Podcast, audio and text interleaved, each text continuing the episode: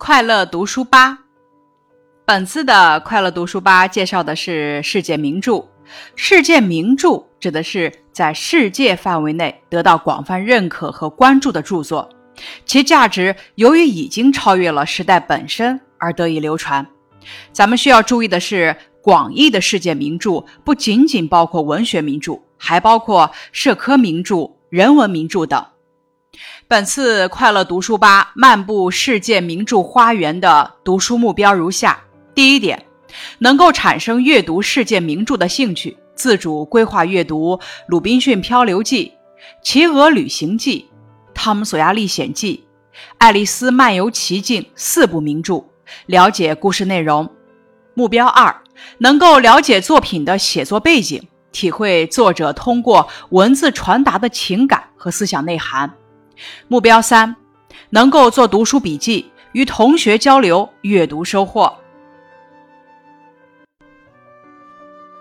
接下来，咱们看相关书目《鲁滨逊漂流记》主要内容。十七世纪，有个叫鲁滨逊的英国人，在航海中遇险，孤身一人流落到一个荒无人烟的小岛上。为了生存，他依靠船上剩下的一点生产和生活资料，同大自然展开了顽强斗争。由于条件艰苦，他每做一件事都会遇到很大的困难，但他经得起失败的考验，凭着自己的勤劳、聪明和坚持，成功在荒岛上建起了房舍，开垦了农田，建造了羊圈，救下了野人星期五，使他的生活发生了改变。经过二十八年的孤苦生活，他终于脱险返回故乡。《鲁滨逊漂流记》的作品背景，《鲁滨逊漂流记》是18世纪英国启蒙文学作家丹尼尔·迪福的代表作。该书被认为是英国文学史上的第一部长篇小说，作者也因此获得了“英国和欧洲小说之父”的美誉。这本书的故事情节是建立在一个真实事件的基础上的。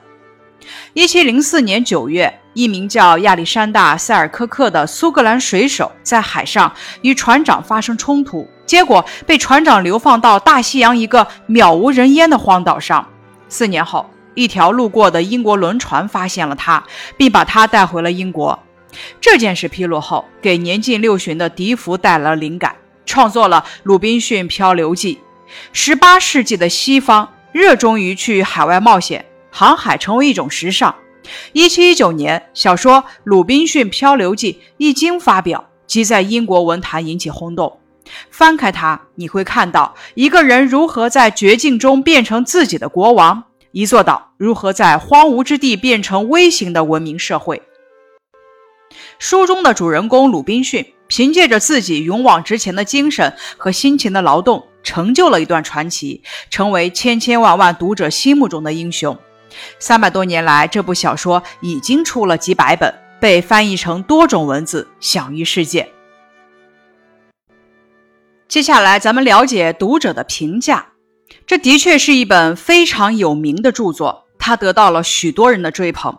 法国作家卢梭曾说过：“它就是我们学习的课本，我们关于自然科学的一切谈话。”都不过是对他的一个注释罢了。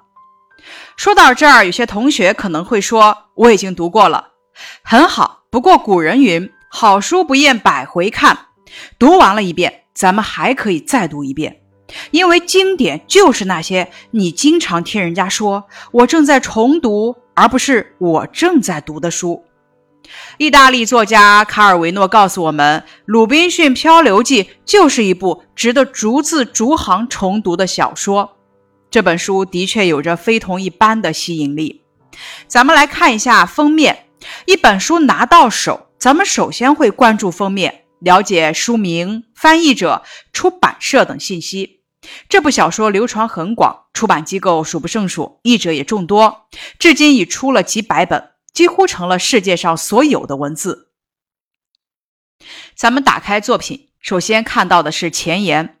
不同版面的书，有的叫内容提要，有的叫导读。那什么是前言呢？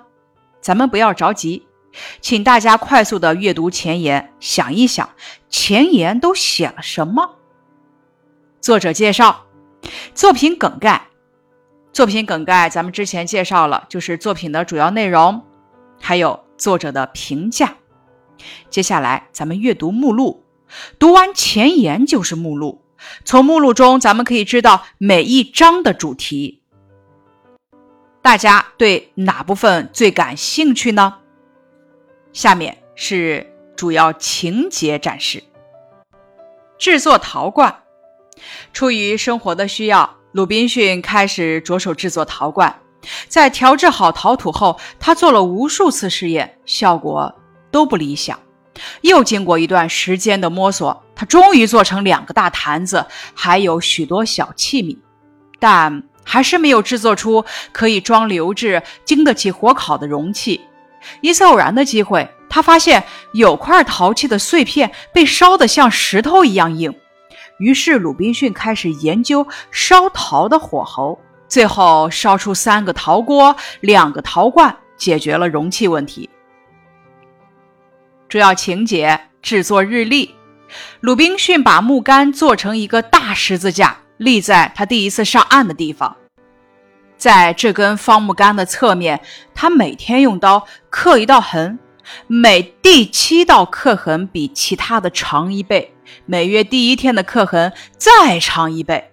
这样，他就有了一个日历，可以计算日期了。主要情节：救下野人。星期五。有一次，鲁滨逊看见一群野人到岛上举行人肉宴，其中一个野人俘虏从准备吃他的人群中逃出，鲁滨逊果断地帮助了这个逃跑的野人，打死了两个追赶者，救下了这个野人。鲁滨逊将他收为自己的仆人，并取名叫星期五。星期五在鲁滨逊的教导下，很快学会了穿衣、开枪、讲英语等技能。成为鲁滨逊最忠实的仆人和朋友。咱们读了前言和目录，对整本书呢有了初步的了解。现在我们开始真正阅读。为了读好这本书呢，在这里教给大家几种阅读方法。方法一：做批注，就是边读边批注，在自己感受最深的地方呢写下自己的感受。方法二：摘录词句。名著中有许多精彩语段，比如人物细节描写、外貌神态描写等，景物描写等。咱们在阅读的时候，边读边摘录在一个专用的摘录本上，并且要标注页码，方便之后查询。方法三：梳理人物关系。名著里有许多人物，关系复杂，会影响理解。咱们可以用箭头和简洁的语言标注，使人物呢。关系清楚，《鲁滨逊漂流记》这本书的主要人物有鲁滨逊。鲁滨逊是一个充满劳动热情、不畏艰险的人。面对人生困境，他想方设法制作日历、种植农作物、圈养山羊，这表现了他的勤劳与智慧。面对野人，他毫不畏惧，救下星期五。这显示了他的勇敢。孤独的荒岛生活使他失落，于是他就列出自己所遇到的幸与不幸，自我安慰。这显示了他的乐观。星期五是鲁滨逊最忠诚的朋友，他知恩图报，忠诚有责任心，适应能力强。他和鲁滨逊一起在岛上度过了很多年。最后，咱们读完整本书之后呢，还可以写下全书的结构以及作者在书中想要表达的一些想法。接下来，咱们看《七个旅行记》主要内容：一个不爱学习、喜欢恶作剧的顽皮孩子尼尔斯，有一次因为捉弄了小狐仙，被小狐仙用魔法变成了一个拇指大的小人儿。他骑在他家的大白鹅背上，跟着一群大雁进行了一场奇妙的长途旅行。通过这次旅行，尼尔斯增长了很多见识，结识了许多朋友，也碰到过好几个凶恶阴险的敌人。他在种种困难和危险中受到了锻炼。最后，尼尔斯回到了家中，恢复了原形，变成了一个勇敢善良的好孩子。这本书的主要人物尼尔斯。小说的主人公从一个调皮捣蛋的孩子成长为勇敢善良的孩子。他因惹怒了小狐仙而被变成拇指大的小人儿，并骑着大白鹅莫顿开始了一段旅行。在旅途中，他从旅伴和其他动物的身上学到了许多优点，逐渐改正了自己的缺点，成长为一个善良、勇敢、正直、乐于助人的好孩子，并在重返家乡后变回了原来的样子。主要人物莫顿，一只有理想、不服输的大白鹅，立志要像大雁一样在天空中飞翔。经过数次练习后，他带着试图将自己拦下的尼尔斯一起飞上了天空。在旅行的过程中，他对尼尔斯照顾有加，并在厄兰岛上救了一只受伤的小灰雁。最终，他与小灰雁结为夫妻，并带着他们的孩子一起返回家乡。主要人物阿卡，雁群的领头雁，是一只非常有见识、心胸宽广、富有爱心的大雁。它飞行经验丰富，具有领导能力。在他的带领下，大家朝着既定的目的地飞去。一路上，他对尼尔斯关爱有加，引导尼尔斯成长。他还摒弃偏见，收养了一只名叫高尔果的老鹰。主要人物斯密尔，一只心胸狭隘、诡计多端的狐狸。他因偷袭大雁群，受到大雁们的捉弄而记恨在心。一次次的进行报复，但都未成功，还被尼尔斯用狗链子拴了起来。后来，他被关进公园的铁笼中，因得到善良的尼尔斯的帮助而重获自由。下面是介绍《汤姆·索亚历险记》这本书主要内容。汤姆幼年丧母，由姨妈收养。聪明顽皮的汤姆受不了姨妈和学校老师的管束，常常逃学闯祸。一天深夜，他与好朋友哈克到墓地玩耍，无意中目睹了一起凶杀案。因为害怕被凶手发现，他们知道这件事。汤姆、哈克带着另一个小伙伴一起逃到一座荒岛上，做起了海盗。家里人以为他们被淹死了，结果他们却奇迹般的回来了。后来经过激烈的思想斗争，汤姆终于勇敢地站出来，指证了凶手。不久之后，在一次野餐活动中，他与朋友贝奇在一个岩洞里迷了路，饥寒交迫，面临着死亡的威胁。后来他们成功脱险，他和好友哈克一起找到了凶手埋藏的宝藏。《汤姆·索亚历险记》这本书的主要人物汤姆·索亚，小说的主人公，他是个聪明爱动又调皮捣蛋的孩子。姨妈罚他刷墙，他却忽悠别人说刷墙是件很好玩的事儿，让其他孩子抢着为他刷墙。汤姆具有冒险精神，他会约上小伙伴们外出探险。汤姆也足智多谋。他和哈克贝利一起破坏了杀人犯乔埃的阴谋，最终让坏人恶有恶报。主要人物哈克贝利·费恩，镇上公认的野孩子。他的父亲是个酒鬼，不会照顾他，但是哈克贝利却心地纯良。他不受约束，是一个自由自在的流浪儿。汤姆把他当作知心朋友。后来，哈克贝利救了道格拉斯寡妇一命，而被寡妇收养。主要人物。贝奇·撒切尔是撒切尔法官的女儿。汤姆在见到她第一眼时就喜欢她。她活泼可爱，扎着两条长长的辫子。她还有一双迷人的、漂亮的蓝色眼睛。玻璃姨妈，汤姆的姨妈是一位心地善良的老太太，平时戴着老花镜，对汤姆要求严格。她一心想把汤姆教导成有礼貌、有教养的好孩子。主要人物印江乔埃，一位印第安人，阴险狡诈，在与莫夫波特一起帮鲁滨逊医生盗墓的时候，杀死了医生，并把罪名嫁祸给了莫夫波特，但最终因贪财而饿死在山洞里。接下来，咱们看《爱丽丝漫游奇境》，作者刘易斯·卡罗尔，一八三二年至一八九八年。他出生于英国柴郡一个乡间牧师家庭。他生性腼腆，患有口吃，不擅长与人交往，但是多才多艺，兴趣广泛，在小说、诗歌、逻辑学等方面都有很深的造诣。他创作的《爱丽丝镜中奇遇记》《爱丽丝漫游奇境》《在世界儿童文学史上占有重要地位。这本书讲述了一个掉入兔子洞的小女孩在一个奇幻的童话王国的奇妙经历。爱丽丝的梦境稀奇古怪、荒诞有趣，充满了各种奇特的幻想：能够变大变小的身子，能像人一样行走说话的扑克兵，戴着怀表、穿着西服的小兔子等。故事最后，爱丽丝醒来，发现这一切只是一场梦。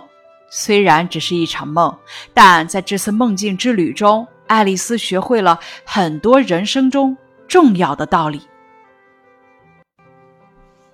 读完了这四本名著，来谈一谈你的收获吧。读完《鲁滨逊漂流记》，我受益匪浅。鲁滨逊的经历使我认识到，不管遇到多大的困难，我们都不能被困难吓倒。要勇敢面对，保持一种积极向上、从容乐观的心态。读了《骑鹅旅行记》，我认识了尼尔斯。在骑鹅旅行的过程中，他不仅饱览了壮丽的自然风光，获得了丰富的关于瑞典的历史地理知识，而且逐渐改正了自己的缺点，由一个成天欺负小动物、爱胡闹的捣蛋鬼，成长为一个热爱生灵、勇敢机智的阳光少年。